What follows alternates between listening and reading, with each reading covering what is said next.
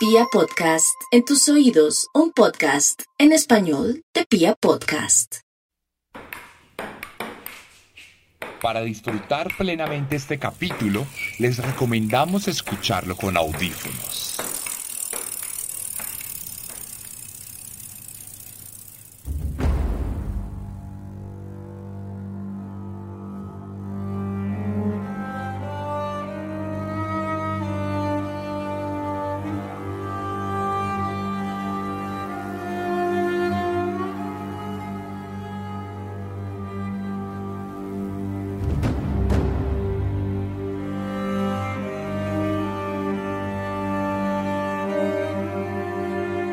¿Quién de los que me está escuchando en este momento es un migrante? ¿Quién tomó la difícil decisión de partir de casa en busca de un mejor futuro? ¿Quién lo hizo para ganar una moneda más fuerte? ¿Quién se cansó de la inseguridad e inestabilidad y se fue a volver a empezar? ¿O quién simplemente tuvo que huir? Si nos ponemos estrictos, la verdad es que de alguna u otra manera todos somos migrantes. El mundo se constituyó a partir de la migración. Desde los desplazamientos de los conatos de civilizaciones antiguas a través de los estrechos, hasta las grandes colonizaciones e invasiones a través de los siglos, todos devenimos de algún tipo de proceso migratorio.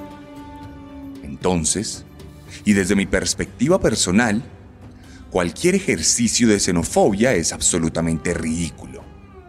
Al final, ¿qué son las fronteras? Unas líneas imaginarias constituidas a partir de poderíos militares, decretos de poder o simples transferencias de dinero. Y entonces, ¿por qué los seres humanos se deben regir por reglas y restricciones fundamentadas a partir de una nada determinada siglos atrás? Dicen que la migración afecta la economía, que quita trabajos, que hace que los sueldos bajen, que la seguridad se vea afectada. Pero para todo hay una respuesta lógica. Una respuesta que va mucho más allá del simple odio o la repulsión a un grupo de extranjeros que se rechazan no solo por su condición económica, sino por sus creencias y sus costumbres. Considero que basta con un simple razonamiento cognitivo para despojarse de los prejuicios y las ideas preconcebidas. Sin embargo, no todos parecen tener las capacidades intelectuales para razonar desde la humanidad. A muchos, estas ideas de odio y de segregación les han convertido en máquinas repetidoras de discursos particulares. ¿Qué pasa entonces cuando dichos discursos se convierten en acciones? ¿Qué pasa cuando el odio se convierte en plomo? ¿Qué pasa cuando la xenofobia se convierte en sangre?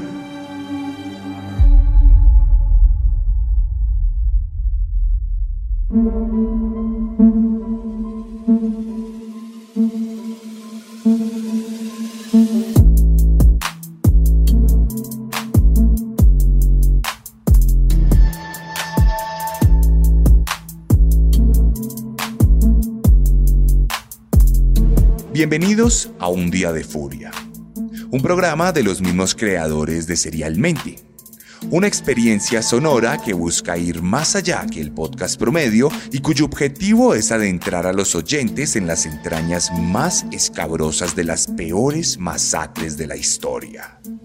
Un Día de Furia, mucho más que un podcast.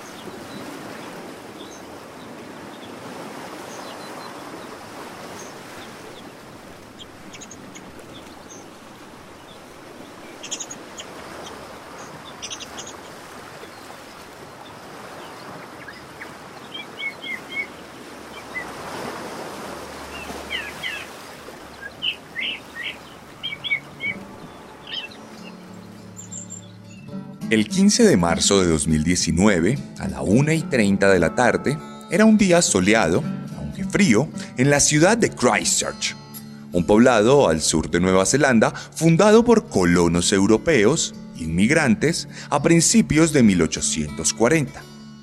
Christchurch era un lugar tranquilo con poco menos de 400.000 habitantes, que recibía a personas de distintas etnias en sus calles y que respetaba las diferentes creencias y costumbres de los diferentes pueblos que convergían entre los que se podían encontrar una marcada mayoría de europeos caucásicos, seguida de minorías asiáticas árabes, nativos maoríes y otros grupos que contribuían a la economía local de la agricultura, los centros de manufactura y el turismo.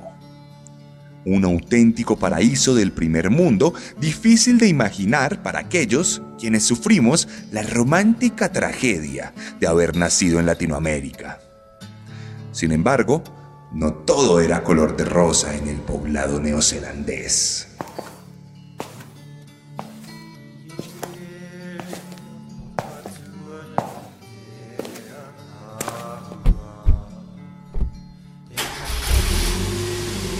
Cerca al corazón de la ciudad, un hombre misterioso, vestido con ropas negras y un chaleco táctico militar, se dispuso a recorrer la ciudad en su Subaru con un objetivo muy particular.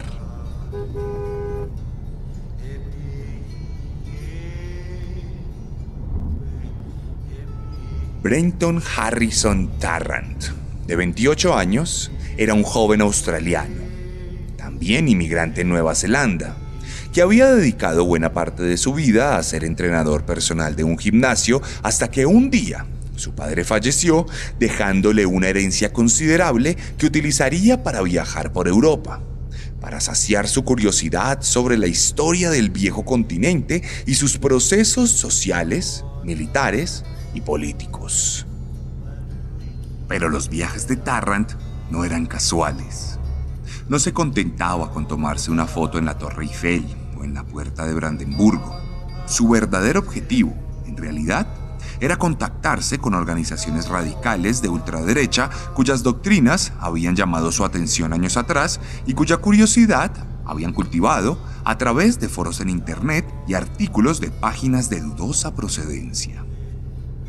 Los viajes continuarían y nuestro protagonista adelantaría visitas a lo que un par de décadas atrás habían sido los campos de batalla de la recrudecida Guerra de los Balcanes, vista por algunos enajenados como un remake de las cruzadas europeas en contra de los musulmanes. Allí tuvo la oportunidad de conocer a los vestigios de las milicias serbias que a pesar de la condena del mundo entero, aún mantenían sus ideales extremistas intactos algo que Brenton encontró encantador y que le motivó a seguirse instruyendo en el arte de odiar a los que eran diferentes.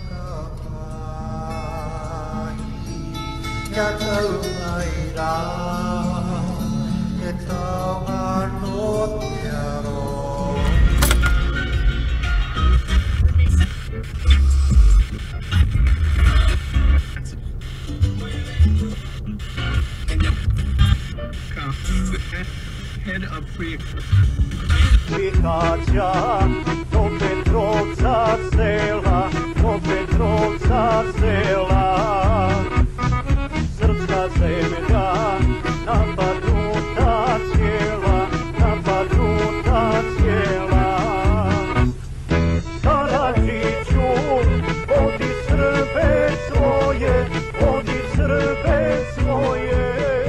es que la adquisición de gustos no se limitaba a las doctrinas políticas, sino también a los insumos culturales, pues el joven era fanático de la música balcánica de corte serbo-militar, razón por la cual, mientras avanzaba en su camino por Christchurch, puso en la radio del carro un canto popular llamado Remove Kebab, que se refería, de forma irónica, al genocidio bosnio ocurrido durante la década de los años 90.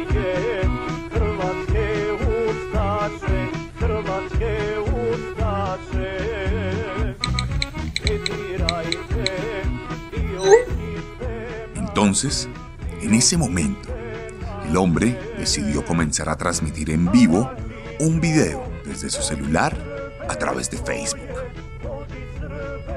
Hola, hola colegas, ¿están listos? Hoy es un gran día.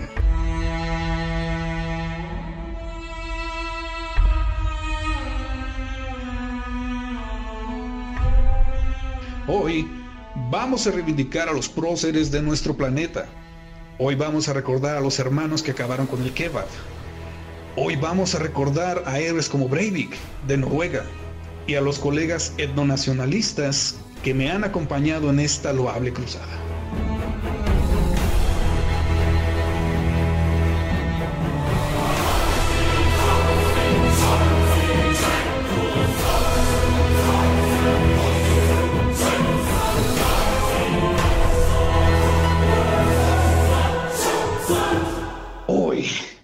Es el día, colegas. Hoy.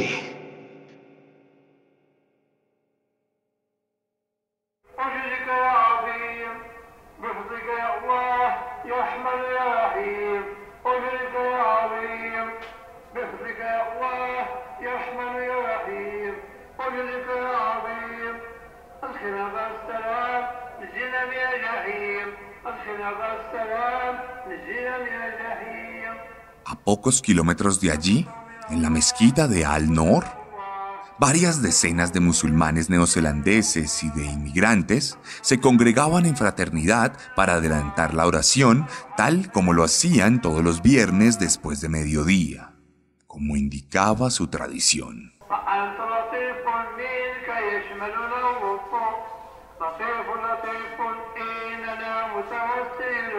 Ninguno de ellos se imaginaba que mientras le rezaban a Alá, el mismísimo Iblis estacionaba su automóvil en el parqueadero del estacionamiento.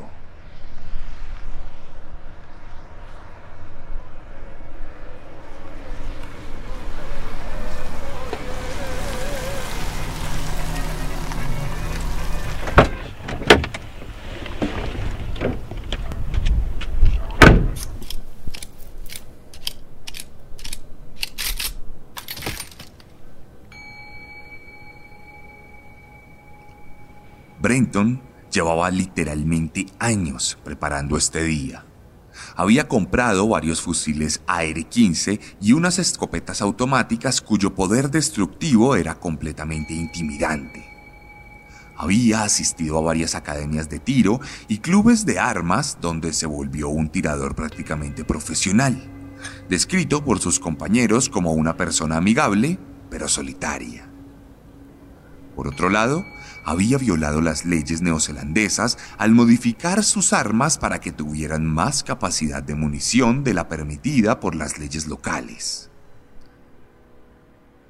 Curiosamente, los cargadores de cada uno de los fusiles habían sido decorados con los nombres de sus ídolos extremistas y de otros perpetradores de masacres en años anteriores.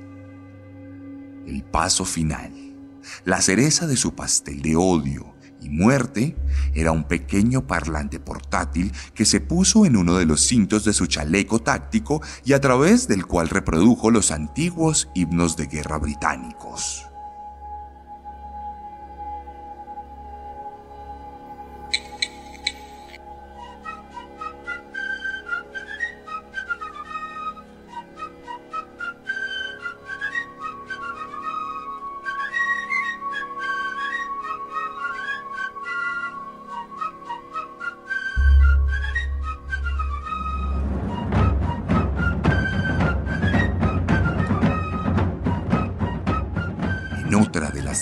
Del chaleco, posicionó su celular para que la transmisión de Facebook continuara mostrando cada uno de sus detalles de forma definitiva.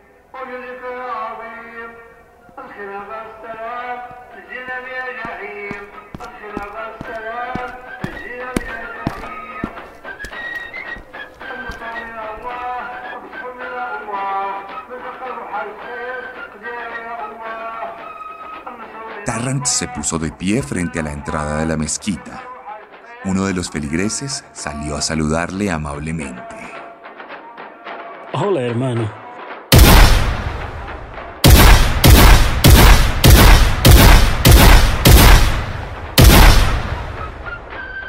Sin ninguna conmiseración, el atacante descargó toda su escopeta contra la fachada del lugar, cobrándose su primera víctima.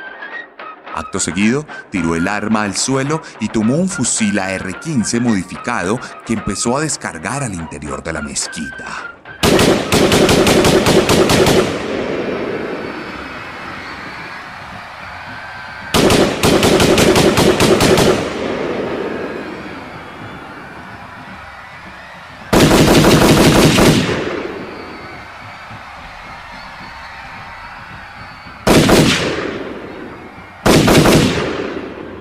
La escena era dantesca. Dentro del lugar, las personas huían despavoridas, mientras el hombre disparaba al son de la música que su parlante reproducía a todo volumen. Adicionalmente, una linterna tipo Strober estaba instalada en la boquilla del arma, lo que añadía un factor más de desorientación para aquellos quienes intentaban buscar un lugar seguro. En casa, decenas de personas veían la terrible situación a través de la transmisión de Facebook.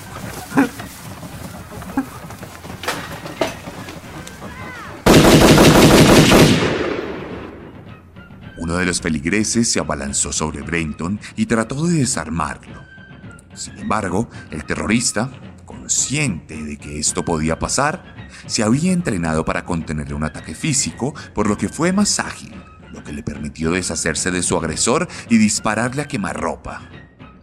En pocos segundos, aquellos con la suerte de poder haber escapado ya habían salido de la mezquita.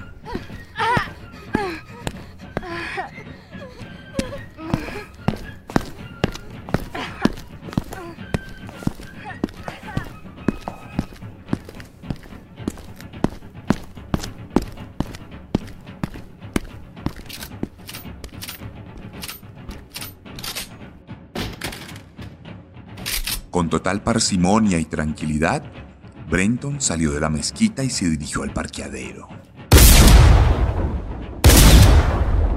Allí asesinó a un par de rezagados y volvió a entrar.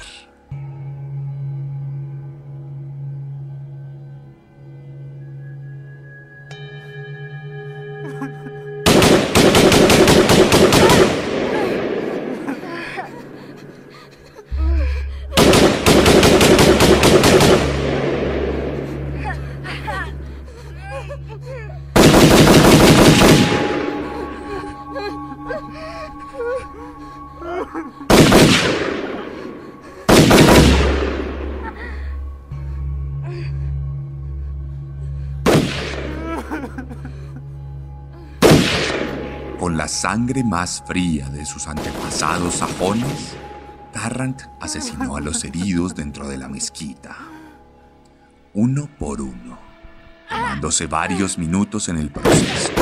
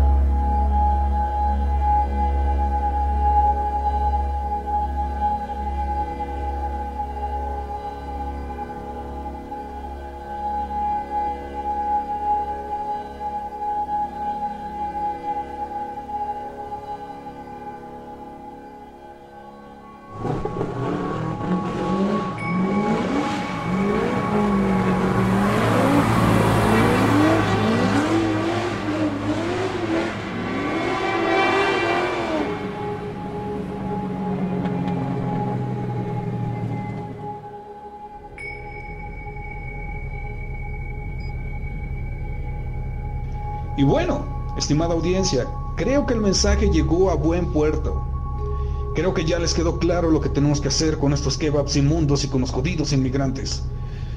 Yo seguiré mi misión, pero ustedes me acompañan hasta aquí. Sí, Javier.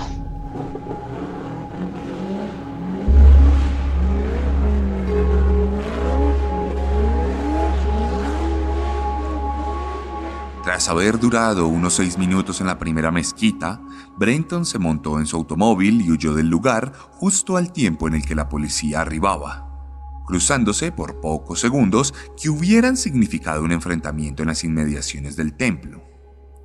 De nuevo, en la carretera, el atacante tomó una autopista y condujo a más de 130 kilómetros por hora, esquivando a otros carros y poniendo en peligro la vida de los transeúntes. A la 1 y 52 de la tarde arribaría a su segundo destino, el centro islámico Linwood a 5 kilómetros de donde se había desatado la primera matanza y un importante lugar de culto donde en ese momento había reunidas más de 100 personas.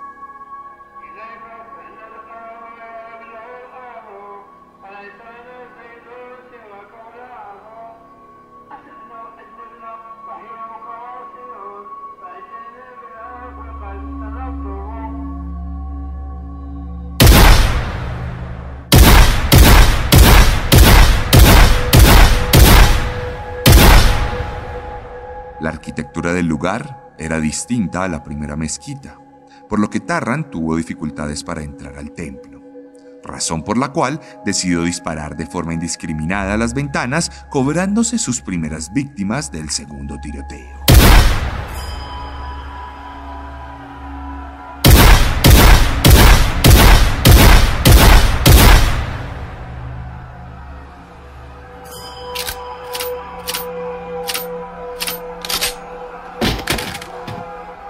Ese momento, un auténtico héroe salió de la mezquita y confrontó al atacante, lanzándole un parquímetro y llamando su atención con todo tipo de gritos e insultos. Brenton se concentró en su oponente, quien a su vez logró tomar la escopeta descargada del suelo, lo que provocó que varios feligreses pudieran huir del lugar durante valiosos segundos. Luego de una pequeña y desigual rencilla, el terrorista se cansó de jugar con el héroe y encontró la salida del lugar, entrando él mismo y asesinando a tres personas que no habían alcanzado a salir. A pesar de que allí murieron siete, la tragedia hubiera podido ser peor de no ser por Abdul Aziz, el inmigrante afgano que solo se armó de su propia fe para proteger a los suyos, salvando en el proceso decenas de vidas.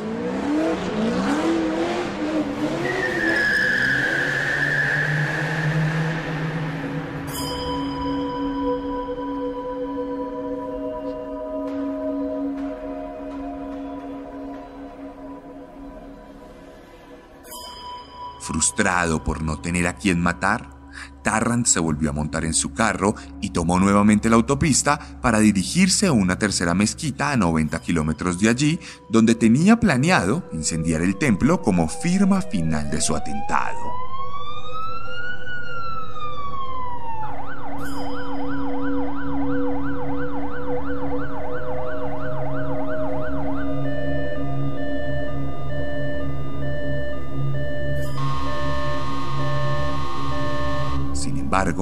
En el camino fue interceptado por la policía y en poco menos de dos minutos de persecución, su carro fue inmovilizado y fue capturado, dando fin al fatídico infierno que él mismo había desatado.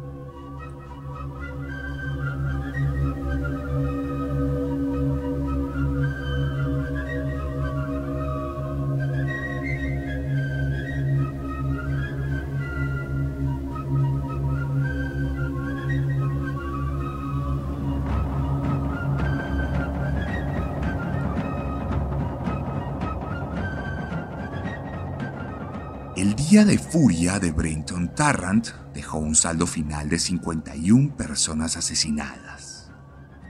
La menor tenía apenas 3 años, mientras que la mayor rondaba los 77. Adicionalmente, hubo 40 heridos en distintos grados de gravedad. De todos los muertos, apenas uno había nacido en Nueva Zelanda.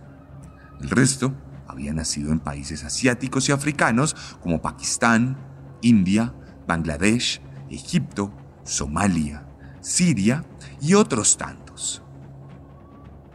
La inmensa mayoría de medios neozelandeses trató con mucho cuidado la noticia, enfocándose siempre en las víctimas y nunca en el victimario o sus ideas xenófobas.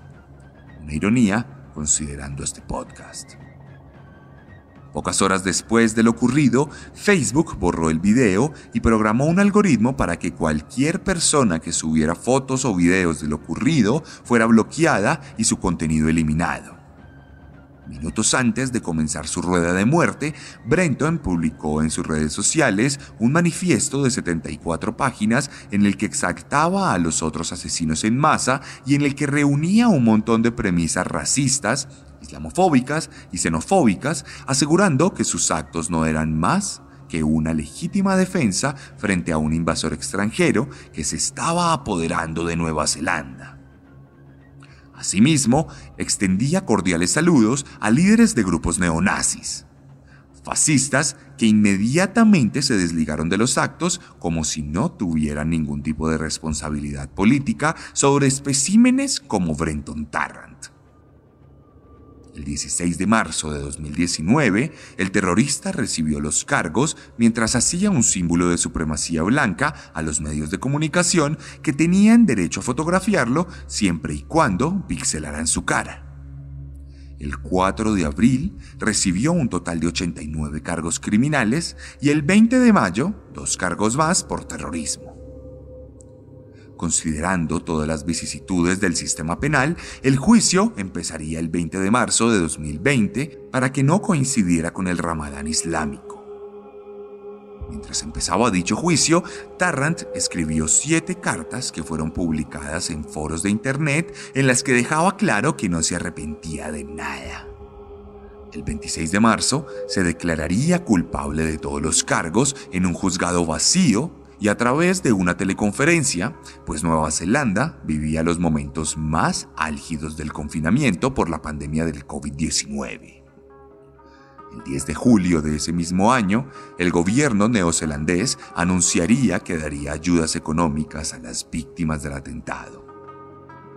Días después, Tarrant sería condenado a cadena perpetua sin posibilidad de pedir libertad condicional la pena más alta que el sistema neozelandés tenía a disposición y la primera y única en la historia de dicho país en ser dictaminada. Hoy en día, Tarrant vive en una prisión de máxima seguridad en un pabellón destinado a reos de total peligro, donde solo hay dos reclusos más, con los que no tiene ningún tipo de contacto, pues vive en absoluto aislamiento. 18 guardias por turno se preocupan por cuidar su celda y le cuesta al gobierno neozelandés 338 dólares al día, dinero pagado por todos los contribuyentes del país, migrantes y nacionales.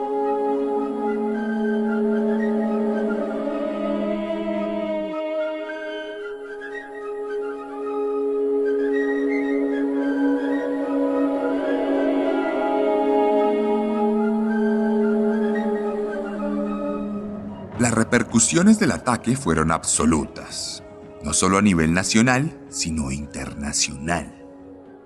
Al interior, durante los primeros días fueron prohibidos todos los eventos públicos y algunas escuelas cerraron. El video de la transmisión en vivo fue prohibido al punto de que cualquier persona que fuera descubierta distribuyéndolo podría haber enfrentado hasta 14 años de prisión. Fuera de allí, los líderes del mundo se solidarizaron con Nueva Zelanda. Incluso aquellos cínicos que dedicaron su vida a promulgar leyes y discursos segregatorios afirmaron que lo que había ocurrido era terrible. El mundo tuvo un episodio más de locura absoluta construida a partir de los pequeños episodios y apartes de odio, de miedo y de ignorancia. Y es que, si lo pensamos, el asesinato en masa de inmigrantes es la consecuencia final y directa de los ejercicios de discriminación por pequeños que parezcan. ¿Qué nos separa de Tarrant cuando afirmamos que todo un grupo de migrantes es responsable de la inseguridad de un país? ¿Qué nos hace distintos cuando aseguramos que la solución es deportar a todos sin importar sus condiciones humanitarias o las de su país de origen? ¿Qué nos hace mejores si en ocasiones hemos creído que una persona puede ser discriminada solo por su nacionalidad? ¿Quién sabe? De pronto, lo cierto es que estamos más cerca de Brenton Tarrant de lo que creemos.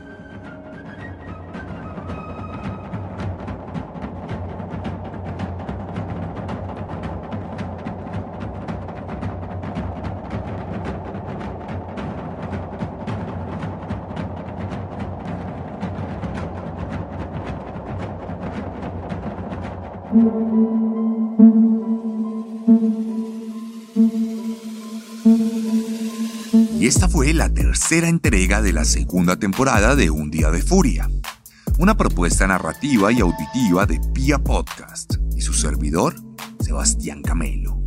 Recuerden que si les gustó mi manera de narrar, tengo para ustedes tres libros disponibles, Letargo, Descenso y Carne, y junto a ellos dos cómics, Herederos de Caín, la primera saga de asesinos seriales en la historia de Colombia. Los libros y los cómics los pueden encontrar en todas las librerías en Colombia y también a través de mis redes sociales. Arroba el arracadas. Arroba el guion bajo guion bajo arracadas. Allí me pueden escribir un mensaje directo y les voy a dar toda la información. También pueden dejar un mensaje en la publicación que voy a hacer sobre este capítulo. Me pueden contar qué les pareció, me pueden contar cuál es su opinión sobre los discursos discriminatorios o de segregación y me pueden contar su opinión sobre el mismísimo Tarrant. Les voy a dejar allí también algunas fotos relacionadas con el caso y una trivia en las historias que me gustaría que llenaran.